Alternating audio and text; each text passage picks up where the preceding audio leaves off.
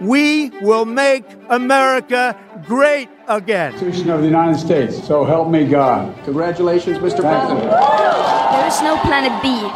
There is no planet blah. Blah, blah, blah. Blah, blah, Это совсем не blah. значит, что его травить нужно. Кому он нужен Понимаете? Это- Если бы хотели, наверное, довели бы до конца. And yet, again, we have said no to Brexit. Una guerra invisible, pero que deja más heridos y más muertos a veces que las guerras visibles. Vive la République. Vive la France. Our company is now Meta. Diplomacias, con José Luis Orella y Juan Carlos Nieto. Como en todos los podcasts, buenos días, buenas tardes o buenas noches, porque en alguna parte del mundo es una de estas cosas. Este se llama Diplomacias y está hecho para usted.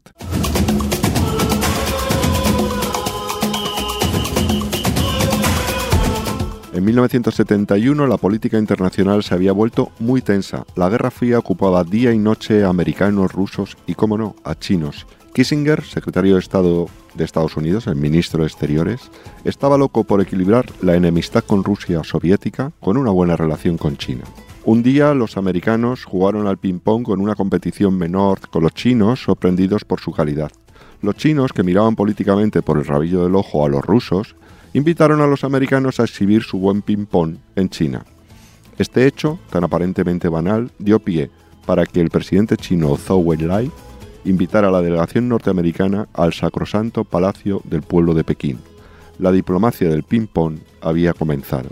China y los USA se acercaron mucho más allá del ping-pong y los rusos rechinaron los dientes. El deporte mostró ser el mejor ejemplo de poder blando que tiene un país para influir en la política internacional. De eso hablamos hoy, José Luis. Buenos días, buenas tardes, buenas noches. Pues muy buenas, aquí estamos una vez más y además con un instrumento de, de, propaganda, de diplomacia, una tarjeta de visita perfecta para mostrar las cualidades y las características de un país y cuando tiene dificultades, desde luego, para poder entrar, bueno, pues hasta el salón de la casa de, de la sociedad que pretende, del país que pretende visitar. ¿no? Y no estamos solos, tenemos a un buen amigo de los dos, que es un invitado especial para hoy porque conoce muy bien el tema, que mm, preside una organización que precisamente está haciendo cosas de deporte internacional, pero que sobre todo, sobre todo es colaborador del podcast en sí, tal y como aparece en la careta de salida siempre. Santiago Velo Dantelo, presidente ejecutivo de la Academia de la Diplomacia del Reino de España. ¿Qué tal? Muy bien, muchas gracias por, por invitarme y felicitaros por, por el programa que estés haciendo, por el podcast que estés haciendo, que yo lo escucho siempre, donde humildemente la Academia de la Diplomacia eh, pues, pues bueno, colabora, como, como bien indicas. Y nada, felicitaros ante todos los dos porque estáis haciendo unos, eh, unos programazos muy especializados siempre en temáticas, en regiones. Eh, y, además, y, además, ante todo informativo, ¿no? que yo creo que es lo que necesita hoy en día, más, más que opinión, que, que, ya estamos todos un poquito hartos de, de, tantos programas de opinión que hay en televisión y radio, ante todo informativo, ¿no? Y luego que la gente ya tome sus propias opiniones o decida lo que quiera de, decidir y opinar de cualquier tema o asunto. Entonces vosotros lo que estáis haciendo es ante todo dar información, por lo tanto os felicito por el programa, los programas, diplomacias que estáis haciendo. Luego te preguntamos por la academia y por los eventos que están teniendo lugar en la academia que tienen que ver con el deporte y las relaciones internacionales. Pero yo creo que lo primero, José Luis, ¿nos puedes hablar un poco de qué es el poder blando en las relaciones internacionales y cómo el deporte es una parte de él? Hombre, es una línea en paralelo de la diplomacia eh, profesional, ¿no? Entonces eh, es el uso un poco de, de ese mundo de la cultura como un poco nos referíamos antes, como esa tarjeta de visita perfecta, neutra, no politizada, que, que puede entrar en un país. Eh, la cultura siempre ha servido un poco para eso, la gran entrada, desde luego, aceptable pa, para todos los demás. El mundo de la literatura, el mundo de la música, por eso habitualmente los institutos de cultura siempre han tenido un fuerte protagonismo porque son los que han sabido entrar en países que igual tenían bueno, una dificultad y han podido mostrar desde luego el rostro amable de su país. En este aspecto el deporte es uno de los ámbitos de la cultura y muchas veces el más apreciado por las masas.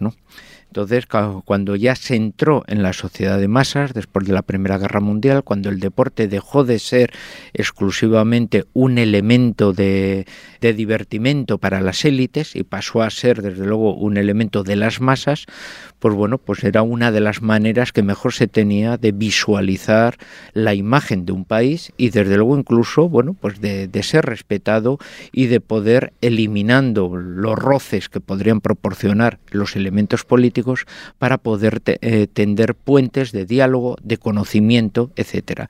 El deporte, por lo tanto, proporcionaba ese puente de diálogo si era necesario, bueno, intentar llegar a un país que para otros objetivos, otros motivos se necesitaba alguna conexión. Empezaron a tener un servicio al país, no, no meramente, podemos decir, altruismo. ¿no? Santiago, tú que te pasas media vida entre embajadores, esta conexión del poder blando con la diplomacia pública, ¿cómo se lleva a la praxis? Es decir, esta diplomacia pública que hace que un Estado conecte directamente con la opinión pública de otro Estado que es extranjero. Esto se empezó a, conocer como eh, diplomacia cultural. En el fondo es algo que ha existido desde hace mucho tiempo. Es decir, al final cuando un concertista iba a español, iba a Rusia, tocaba allí, o un pintor húngaro iba a Portugal, se estaba haciendo diplomacia cultural.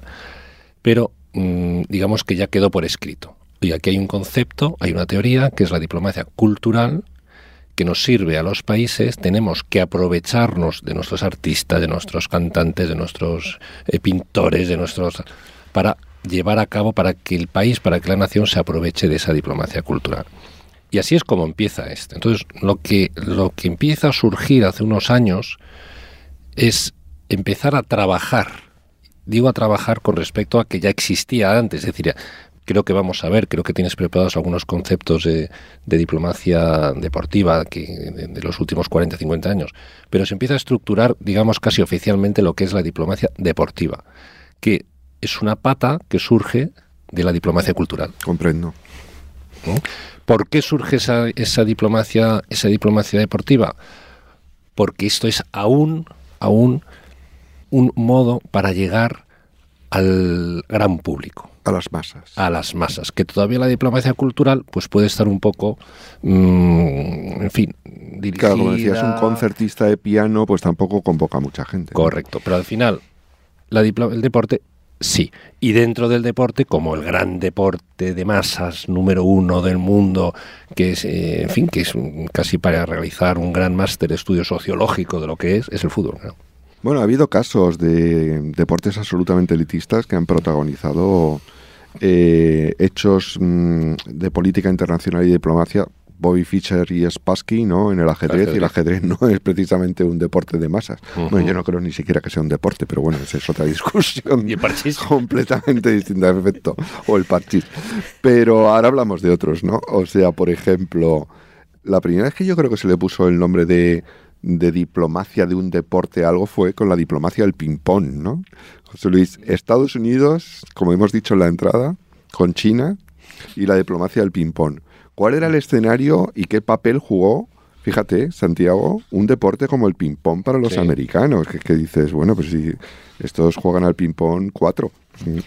Hombre, en definitiva, uh, para Richard Nixon, que, de, que, era una de las personas más preparadas y que tenía una visión de la geopolítica estadounidense, porque había sido el segundo de, de la recuperación de la presidencia republicana con Eisenhower, y por lo tanto luego pues él fue uno de los hombres más preparados en política exterior uh, por parte estadounidense, eh, con un mundo partido en dos, entre el mundo libre y el, y el mundo que dominaba la, la, Unión Soviética, él rápidamente se dio cuenta de esa sensibilidad, esa disputa, esa pugna que existía entre China y la Unión Soviética. Y por tanto él tenía ese interés en profundizar esa fractura, fragmentar el mundo comunista y por lo tanto debilitar la, la órbita de influencia soviética, creando por otro lado una China más neutral que aunque fuese comunista, neutralizase, dejase su apoyo a la Unión Soviética y desde luego estableciese ya unas relaciones eh, que podrían fructificar en, un futuro unas relaciones diplomáticas con Estados Unidos y desde luego debilitar el mundo comunista partiéndolo por la mitad. El deporte eh, va a ser ese bisturí que va a entrar desde luego a crear ese puente de diálogo entre ambas potencias tan diversas y tan distintas y tan diferentes y profundizar desde luego en lo que va a ser el distanciamiento de, de, la República Popular China con respecto a la Unión Soviética, que será el gran éxito que tendrá Nixon en ese momento. ¿no? Y todo por una partida de ping-pong, ¿no? Todo por una partida de ping-pong, sí, sí, sí, sí. sí. El, el, la, la, la, diferencia con respecto a ese gran deporte que yo comentaba antes de masas, eh, que, es el, que es el fútbol, es que el, mmm, no hay un pueblo, aldea, ciudad del mundo entero en el que no haya un equipito de fútbol que represente a esa entidad. Bueno, probablemente el ping-pong era, era importante en China, ¿no? Y posiblemente, es, si no, era y es.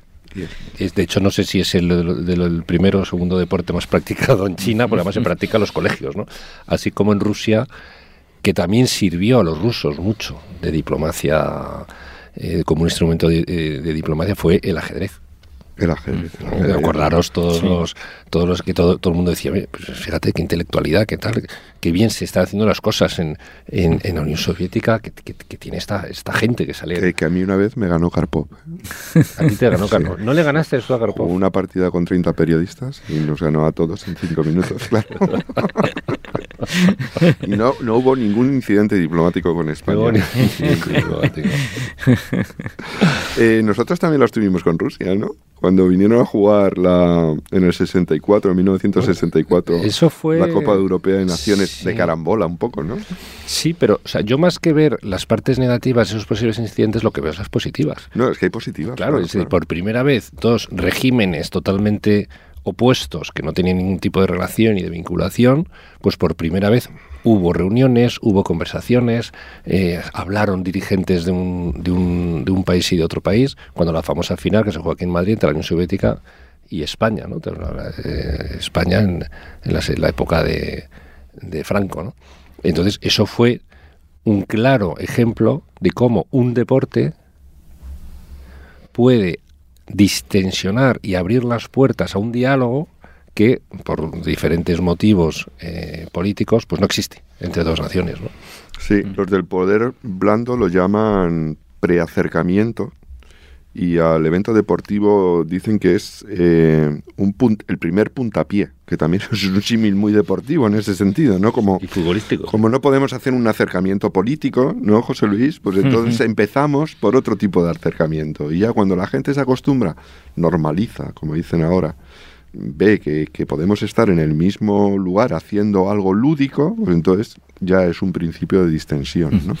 Es por lo menos una eliminación ¿no? de la imagen de deshumanización que muchas veces ha utilizado la propaganda. Entonces, al enemigo, para poder facilitar un ataque contra el enemigo, la cuestión principal es la eliminación de su perfil humano para poder de esa manera, bueno, pues poder atacarle de una manera que no tenga unas consecuencias, eh, desde luego, anímicas tuyas, ¿no? El, eh, precisamente la diplomacia blanda lo que produce es el elemento contrario, es el mostrar con nombres y apellidos, bueno, que la persona que tienes enfrente, eh, ese deportista que representa a un país que tú tenías igual absolutamente negativizado, tiene nombres, tiene apellidos y es una persona igual que tú, con las mismas dificultades, características, etcétera. Por lo tanto, el deporte deporte eh, en ese aspecto, como decimos, ayuda a humanizar, ayuda a crear un perfil y por lo tanto el contexto perfecto de un diálogo. ¿no? Es muy interesante, claro, porque es la humanización del contrario ya, y se empieza por jugar con él. El... Sí, sí, sí, sí, sí, sí. Hombre, le, le ha servido mucho para el conocimiento de culturas, conocimiento de razas. Eh, en tiempos en los que no es no eran los, los tiempos que ahora vivimos, ¿no? El, sí, sí, estoy totalmente de acuerdo con, con la experiencia de José Luis. También, y quizás a lo largo del programa va a salir el, tema que el deporte, por ejemplo, ha supuesto a nivel de mmm, sentimiento de personas, por ejemplo, que están fuera de, un, de su propio país eh, y que mmm, encuentran una vinculación con algún tipo de, de club deportivo eh, que les, les recuerda a su madre patria podemos ir viendo también lo que eso ha supuesto, o clubs eh, muy representativos de religiones, por ejemplo. ¿Cómo? De religiones. ¿Cómo, por ejemplo? Bueno, pues como ejemplo, creo que es lo más claro que está es eh, Escocia, eh, la ciudad de Glasgow, ¿no? Es una ciudad totalmente dividida por dos, eh, dos clubs, el, el, Rangers y el Celtic. El Rangers, eh, bueno, un club totalmente protestante. De hecho, hasta hace unos años no podían jugar con jugadores católicos. Mm. Hasta hace poquito. Estaban... Qué inclusivo. no podían jugar. Si eras católico no podías jugar en el, en el club. Yo creo que hasta hace 10, 15 años. ¿eh? Sí, sí. Eh, y, y, y, de hecho, mm, y luego también político, ¿no? Tú vas al campo del Rangers, solo verás banderas británicas, ni siquiera escocesas. Y vas al campo del Celtic, que es club eh, católico, y verás solo banderas irlandesas, y estamos hablando de Escocia. Sí, y no verás ninguna bandera Claro, ni claro, escocesa. no a los irlandeses católicos. De todas maneras, se ve que es un mecanismo que se puede utilizar tanto para el acercamiento y la distensión como para la tensión y la provocación. En algunos casos, el caso más, más conocido y más dramático fue el de Honduras y El Salvador, que empezó eh, una guerra en un partido, partido de fútbol, de fútbol, ¿no? O sea, y terminaron con 6.000 muertos allí, ¿no? Cuando fue en el, en el 69, ¿no? Y sin embargo hay muchos casos, como dice Santiago, de distensión. De los últimos han estado, esto cuando vinieron en los Juegos Olímpicos las dos Coreas y en algunas Sí. eh, disciplinas participaron ahí conjuntamente, hicieron el desfile inicial. Pero al final este soft power, este poder blando, porque luego viene otra ola de tensión y todo eso desaparece. O sea, ¿hasta qué punto es efectivo? ¿Hasta, punto, hasta qué punto no es un postureo que dirían las nuevas generaciones ahora de Instagram? Hombre, es una gran oportunidad que tienen los países para darse a conocer, ¿no? O sea, el que fue pionero de todo ello o fue Italia con los grandes campeonatos de fútbol, incluso con, con las naturalizaciones de, de, jugadores argentinos. Se trajo cuatro de los mejores jugadores argentinos que eran hijos de italianos, los metió en la selección y ganó el campeonato de fútbol que a nadie en aquel momento le interesaba en ese momento. Ahí es donde la mayoría de los países se dieron cuenta de la importancia que tenía el mundo del deporte porque mostraba, visualizaba en un campo absolutamente pacífico la fuerza y la potencia de, un país y desde luego especialmente bueno la visión también que explica el deporte no una juventud sana una juventud desde luego con cualidades. Y entonces bueno si Italia no podía competir a nivel ni económico ni colonial creando un imperio con Francia o con Gran Bretaña sí que a nivel deportivo se puso en la élite de los cuatro eh, países pues, por ejemplo, las Olimpiadas a, nivel de número de medallas y a nivel de fútbol como la primera potencia futbolística de, del mundo en aquel momento, ganando el campeonato en el 34 en el 38. Esa visualización de Italia ha servido de ejemplo luego posteriormente para muchos países, ¿no? Curiosamente la Alemania del Reich perdió en, en, fútbol y no pudo materializarlo, pero otros países sí que lo han intentado, ¿no? Y por eso también los países extraeuropeos, como ahora especialmente asiáticos, pues eh, muchos les da por visualizarse y decir, caramba, nadie sabe ni que existe mi país, pero puedo utilizar igual el deporte para eso. Sabemos de equipos de ciclismo, con algunos países re, recién fundados en su momento que empezaron a, a, promocionar, y otro tipo de deportes que igual son de masas en aquel país, pero desde luego pues para nosotros son muy desconocidos y que desde luego pues están sirviendo para dar a conocer, bueno, pues eh, países que hasta este momento pues igual la mayoría de la gente no sabía ni casi ni, ni que existían. ¿no? Ahí, va, si queréis, podemos poner un ejemplo muy claro actual que pasó hace un año. Uh -huh. eh, hay una región, Moldavia, que es Transnistria, que, en fin, que está de moda ahora. El lío que hay allí. No, pero el lío que hay allí, tienen sus propios pasaportes, están eh, apoyados económicamente por Rusia, pero forman parte de Moldavia, tienen, bueno, un, un gran lío. La gente, el gran público, el gran público conoció el problema de Transnistria hace un año cuando un equipo de Transnistria llamado Sheriff se clasificó para jugar la Champions y vino al Estadio Santiago Bernabéu a jugar contra el Real Madrid. Empezaron a salir eh, dos días antes del partido, empezaron a salir reportajes sobre esa Transnistria. ¿Dónde va a ir el Real Madrid a jugar? Pues va a ir a jugar a un sitio que no, que no iban de fútbol, ¿no? Que no iban de fútbol, iban claro. del país. Claro, iban del país, iban del, del, del conflicto pero aprovechando el fútbol. Si no, no hubieran salido nunca. Si no, no hubieran salido nunca. La visibilidad de los pequeños países, de los que pretenden serlo, incluso de separatistas, utilizan el deporte en la escena internacional para adquirir identidad nacional. De los eh, que tienen un, una gran necesidad de, de, ser perfilados internacionalmente porque sus independencias han sido hace poco.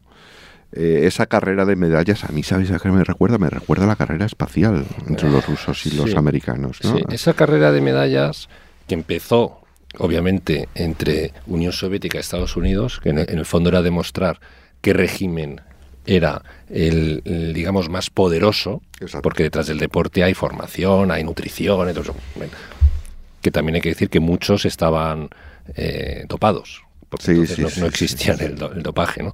Como mm, ver quién sacaba más medallas, si la República Federal de Alemania o la República Democrática Alemana, ¿no? Eh, ¿Recordáis aquellas nadadoras de la RDA? Bueno, que eran como... Que decías, me encuentro en un callejón y le doy todo lo que llevo, porque como me suelto un guantazo, vamos, pone mirando para Pamplona, diría José Luis. Entonces, eso, que fue así, ya con la caída de la Unión Soviética, vuelve a surgir esa carrera y ahora mismo la carrera realmente es con China. Es decir, los chinos, a partir del mundial, del- de, las Olimpiadas de España, realmente, empiezan, ven, ven cómo funciona el plan ADO. que Aquí en España funciona, ¿no?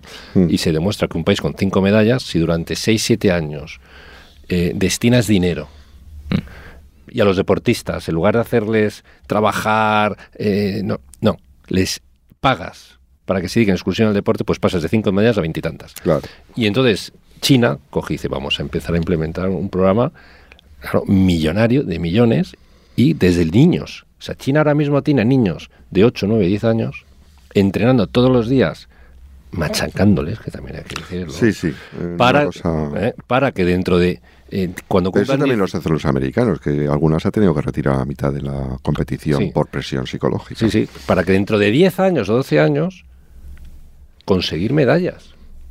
Y la famosa carrera, que a mí me ha gustado mucho la comparación que has hecho, la carrera espacial, pues ahora es la carrera de medallas, ¿no? porque estamos todos viendo a ver quién consigue más medallas, porque eso refleja el- un poder, un poder, no sabe muy bien de qué, pero un poder. Refleja una capacidad, que también se refleja en otra cosa, y es en la capacidad de organizar el propio evento. No solamente en ganar las medallas, ¿no? O sea, hemos visto Qatar, hemos visto los Juegos Olímpicos de Pekín, hemos visto todas estas cosas, entonces, claro, un país dice, yo soy capaz de organizar esto. Que no es llamo por teléfono a todos y que vengan, claro, es que hay que crear los estadios, las infraestructuras, los... José Luis, ¿de verdad un país le merece la pena? Hombre, es un muestrario, ¿no? O sea, y está demostrando de que es un país, eh, especialmente con una visita de, de centenares de miles de espectadores. Primero Y está, la tele.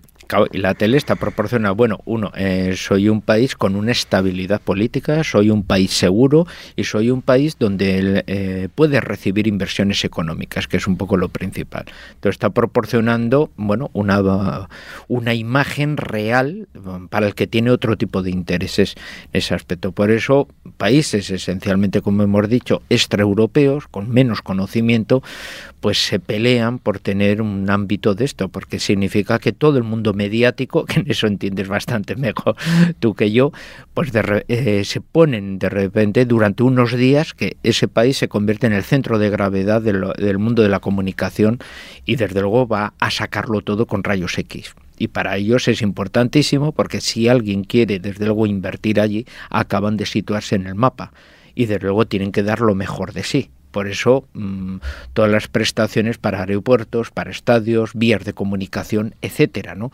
Porque la imagen que se tiene que dar la gente que este es un país moderno, estable y seguro y por lo tanto uno puede venir aquí a hacer dinero sin ningún tipo de problema, ¿no? Pero Santiago, tú que te mueves mucho en ambientes diplomáticos, ¿de verdad le merece la pena a Qatar montar un mundial como lo ha montado para que todo el mundo se pase todo el mundial criticándoles? ¿O es que aquí no importa cómo hablan de mí con tal de que hablen de mí?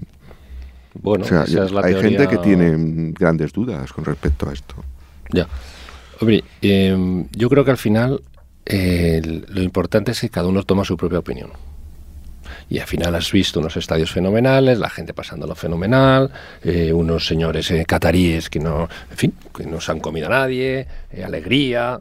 Yo creo que como campaña de marketing es inigualable. Creo que como campaña de marketing es inigualable. Y veremos las estadísticas como en los próximos 5 o 6 años el, al país será visitado por muchísima más gente de lo que lo visitaba. Segurísimo. Pero te pongo otro ejemplo. Arabia Saudí juega el Mundial, gana Argentina. Tú sabes la campaña de marketing que ha sido eso. Que 11 saudíes que juegan además en la liga local de Arabia Saudí. O sea, eso es, eso es decir, que el país este no es tan... tan ¿eh? Porque también funciona como política interior, un estadio de afirmación nacional, ¿no? Hay un, eh, claro. No sé si visteis por ahí en las redes habitual, eh, en este partido que estás comentando, justo después, una familia en una casa en Arabia Saudí que entra en tal estado de locura y alegría que sacan las puertas de los quicios y las tiran por las ventanas. O sea, es una Recuerda que el rey dio fiesta nacional. Y nadie fue a trabajar al día siguiente en Arabia Saudí. Claro, ¿Tú te claro. imaginas que aquí no vas a Y trabajar? allí no había resaca, ¿eh? porque allí no hay alcohol. Ahí no hay resaca. ¿Tú te imaginas que aquí no vas a trabajar el lunes porque, Porque España ha ganado no- un partido? Sí, me lo imagino. Pero... Pero no Pero por resaca. Por resaca. puede ser, puede ser. Oye, los, las organizaciones internacionales del fútbol parecen pequeñas ONUs. Tengo unos datos en que la FIFA tiene más socios que la ONU. La ONU. ¿Quiénes están fuera, José Luis? Porque la FIFA tiene, ¿cómo es posible en geopolítica que la FIFA tenga más socios que, que la ONU? Bueno, muchas veces porque son países de estos pequeñísimos, un poco del ámbito del Pacífico, de reciente también eh, eh, independencia y soberanía, que están en proceso de integración en Naciones Unidas y todavía, pues realmente, pues, eh, pues no han llegado a ello, ¿no? Entonces son... Pero entonces tiene que ser muy importante para ellos poder jugar con Estados Unidos. Si Vamos les toca en una sí. eliminatoria por ahí, ¿no? Vamos a ver. Eh, Mónaco, no, Móna- Mónaco no creo Mónaco, el esté- Vaticano. Sí, el Vaticano no tiene equipo, me parece. El Vaticano no tiene equipo y Bueno, podrían el- jugar con sotanas, que sería genial. Vaticano. Bueno, tienen una Pero- pequeña liga futbolística que juegan entre seminaristas y religiosos que están allí en las universidades romanas y juegan entre sí. Bueno, entonces vale. tienen ahí... Mira, eh, el- ¿cómo se llama? Eh, es que se me, se me- se me- se me- Ponéis aquí Mónaco. Bueno, pero Mónaco no compite como selección. No compiten. No, Mónaco no compite como selección. No, no. Mónaco tiene un club de fútbol que es el que, que, que- que además los propietarios, la familia real, los, los príncipes de Mónaco, y es el, club- el Mónaco Club de Fútbol, es el que representa a Mónaco y juega en la Liga Francesa. O sea que todavía hay que descontar No hay uno de selección. FIFA a ONU. No hay selección O sea- nacional de, no hay selección nacional de Mónaco. Sin embargo, sí hay selección nacional de Taiwán que compite en las competiciones de la FIFA bajo el nombre de eh, Chi- China Taipei, Taipei. ¿no? Sí, China Taipei sí, tiene sí, que competir China bajo el nombre Taipei. China Taipei.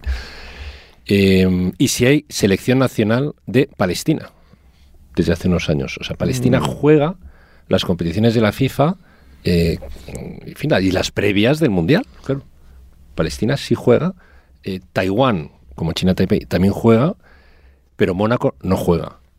Pero atención, y eso fue un gran éxito de la diplomacia británica. Hay que reconocerlo así, o un fracaso de nuestra diplomacia. ¿Qué se le va a hacer? Gibraltar compite. Ya. No quería ni recordarlo. Compite eh, como miembro de la UEFA y Gibraltar compite en, en fin, en las previas, en las previas de, de los de los campeonatos. En el último eh, previa del campeonato no sé qué, pues, pues Gibraltar jugó contra Alemania y jugó contra Irlanda y jugó contra ¿no? Eh, se hace de tal manera que España se niega a jugar contra Gibraltar si tocara el sorteo. ¿Y hay que sortear otra vez? O... Bueno, pues sí, o pasa al siguiente grupo o lo que sea. Pero Gibraltar no es nada jurídicamente un Nada. Estado. Es, eh, jurídicamente es una colonia. Compite. Ellos lo dijeron. Sí, no, lo es. lo. Tú sabes, tú has es. escrito un libro sobre Gibraltar, ¿no? Eh, bueno, sí, bueno, más que un libro, un suplemento, sí, Bueno. donde además participó aquí también nuestro querido amigo José Luis. Y, sí, y Gibraltar compite, por, por eso, más que estados, muchas veces son federaciones, ¿no? Gran Bretaña, hay cuatro federaciones en la FIFA, Hmm. que, es la, que es Gales, que compite como un- con su propia selección. Eh, en fútbol, hablamos de fútbol, FIFA, Gales, Escocia, Irlanda del Norte e Inglaterra. Por lo tanto, hay, cosas raras y excepciones raras. Y hablando de eso, imagínate lo que es que Gibraltar recorra toda Europa, cada dos años, jugando partidos internacionales con, con todo el mundo. Pues es por lo menos con toda Europa. de la diplomacia británica. Bueno, como eso esta. obviamente, eso fue un golpe Y por y toda- y un por fallo toda la nuestra. escuadra. Mm. Oye, en las situaciones de conflicto, el deporte a veces se para y a veces no. A mí me gustaría hablar de esto para el final, ¿no? Eh, Francia eh, tuvo mundial en el 38 con la Guerra Civil Española, se han hecho tres mundiales de fútbol durante la Guerra del Vietnam, en Brasil se jugó en 1950 con la Guerra de Corea y ahora tenemos una guerra, ¿no? ¿Qué ha pasado con las selecciones? Porque claro, la FIFA, que hablábamos de ello, eh, en situación normal de paz, ya cuando adjudica un mundial, exige lo que se llama una ley paraguas, que es, eh, usted va a hacer una ley con todas las cosas que nosotros le pedimos, ¿no? Que va a ser una especie de, hombre, es exagerado decirlo así, pero bueno, estado de excepción durante el mundial. Va a haber una normativa distinta de inmigración, una de fiscalidad, una de tal, una de cual.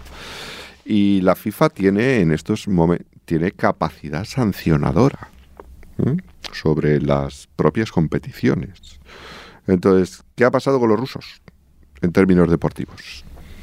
Hombre, desde luego, últimamente cuando han recibido sanciones, sus atletas han tenido que competir pues, pues con, vamos, con- bajo la bandera olímpica, ¿no? Y entonces nos hemos encontrado que si antes habitualmente solía ser igual un atleta que vivía igual exiliado en otro país, no había perdido su nacionalidad, estaba considerado apátrida, y entonces era una cuestión casi muy excepcional, muy marginal, que se le permitía seguir participando, pero bueno, lo podía hacer de esa manera, ahora de repente se ha incrementado esa bolsa a, a cuenta de las sanciones y hemos visto como en las últimas confrontaciones deportivas, por, por ejemplo, más del noventa y tantos por ciento, un, poco de los atletas que, han participado, pues lo hacían bajo los símbolos olímpicos, precisamente porque estaba su país sancionado y no podía participar.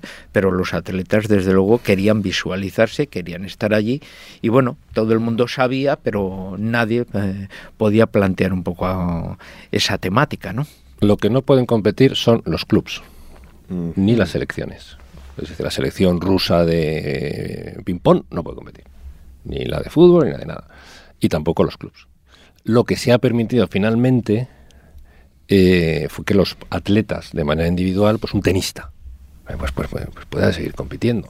Es decir, y, y- y no figurará ni como ruso, ni como... Pero, coño, que, que- que pueda seguir compitiendo. Es decir, eh, eh, bueno, eso es lo que finalmente se ha permitido, es lo que está pasando, ¿no? Pues ahora Medvedev en, en tenis, pues juega todos los campeonatos, ¿no? Pues juega Medvedev. No representa a nadie ni a ningún país, es solo él, ¿no? Eh, pero a nivel de, de selecciones y de, de equipos y tal, eh, están todos eh, apartados de las... Pero además hay millonarios rusos que tenían clubs en propiedad que han tenido que venderlos. ¿no? Sí. Bueno, Abramovich, el Chelsea. Bueno, venderlo. Creo que le ha vendido por un euro. Mm. De verdad. Sí, sí, sí, sí, sí, sí, sí. O sea, no- Pero eso de un euro es real o... Bueno, es que les le bloquearon las cuentas. Claro, no valía nada. No valía nada. O sea, no tenía un duro. Y luego hay otros países que, aunque no son beligerantes, puede que de una manera como muy, no sé si viene a cuento, la FIFA lo sancione. Por ejemplo, Bielorrusia tiene un montón de sanciones en este momento. Sí, es verdad, pero mira, eh, Juan Carlos, me- eh, volvamos un momentito al Mundial. ¿Qué hemos visto en el Mundial? Cada partido, el inicio de cada partido, eh, era un momento en el que se reivindicaba algún asunto. Exacto. Los alemanes con eh, el- la bufandita o el pañuelito del orgullo gay. Eh, los ingleses eh, arrodillándose y reivindicando el asunto de- Del racismo. racismo. Eh, los otros reivindicando no sé qué. Eh, es decir, ha, ha- ha habido bastante estrés en este sentido. Ha habido bastante estrés. Eh, la FIFA finalmente tuvo que poner orden y decir, mire, no se pueden hacer reivindicaciones eh, el Ideológicas partido, o- ideológicas, no te puedes quitar la camiseta con un mensaje debajo, en fin. Eh, entonces los alemanes cogieron y, y se hicieron la foto, en fin. ¿Por qué? Pues hombre, también para intentar cada uno de ellos influir en, el, en, en, millones de personas, porque un partido que van a ver 100 millones de personas o 200 millones de personas, y es que un partido mundial lo ven 200 o 300 millones de personas, es que eso también es política internacional, no solamente la política. Y tienes a los alemanes con, con, el, con el este del, de los, arcoiris, de la banderita de los arcoiris, bueno, pues estás haciendo una reivindicación ante millones y millones y millones, de personas. ¿no? Al final el palo les ha, les ha caído a los cataris por ponerle el traje típico a Messi cuando cogió la, el trofeo del Mundial. Todo el mundo intenta al final reivindicar algo, ¿no? Y el Mundial ha sido una cosa eh, tremenda, ¿no? ¿Eso es diplomacia deportiva? Yo creo que eso ya es aprovecharte de... Pero es política internacional. Es política internacional de modelos, de modelos de, convivencia, de, pensamiento, de, como sea. Oye, para terminar, cuéntanos qué estáis haciendo en la Academia de Diplomacia con esta iniciativa. pues sí, esta iniciativa que se llama eh, la exposición Fútbol por la Paz. Es una iniciativa que hacemos conjuntamente con 80 embajadas. 80. 80 embajadas y con la Liga. ¿Qué es más importante, las 80 embajadas o la Liga? Eh, hombre, las 80 embajadas. depende, depende. depende. El éxito es que van todas juntas, las 80 embajadas y la Liga con la Academia de la Diplomacia. Entonces, básicamente, la Liga eh, colabora con la Academia, la organización eh, del, acto inaugural, que fue hace unos meses, en el que 80 embajadas donaron las camisetas de sus selecciones nacionales. Una exposición muy bonita, a la que vino a la inauguración el secretario de Estado para el Deporte, eh, el CEO de la liga, y esa eh, exposición se llama Fútbol por la Paz, ¿por qué? Pues porque es lo que viene a representar el deporte, ¿no? 80 eh, países juntos, unidos, por un solo objetivo, que es el, fútbol. Vamos a empezar a, pasearla por toda España. Es una exposición muy bonita y queremos empezar a, pues bueno, que tenga visibilidad en, en, en toda España tras la presentación que se hizo en Madrid. Muy bien. Pues hasta aquí hemos llegado. José Luis, muchas gracias, codirector mío. Santiago, presidente ejecutivo. Bueno, creo que hemos aprobado. Estábamos José Luis y yo diciendo cuál será la pregunta trampa. Pues aquí al que, más se expone soy yo. O sea que aquí hay que poner. A quien ha sacado matrícula de honor es Catherine Arzola, que estaba en el sonido. Chicos, hasta la Muchas próxima. Gracias. Hasta la próxima. Diplomacias es un podcast de la Universidad CEU San Pablo para el debate, con la colaboración de la Academia de la Diplomacia.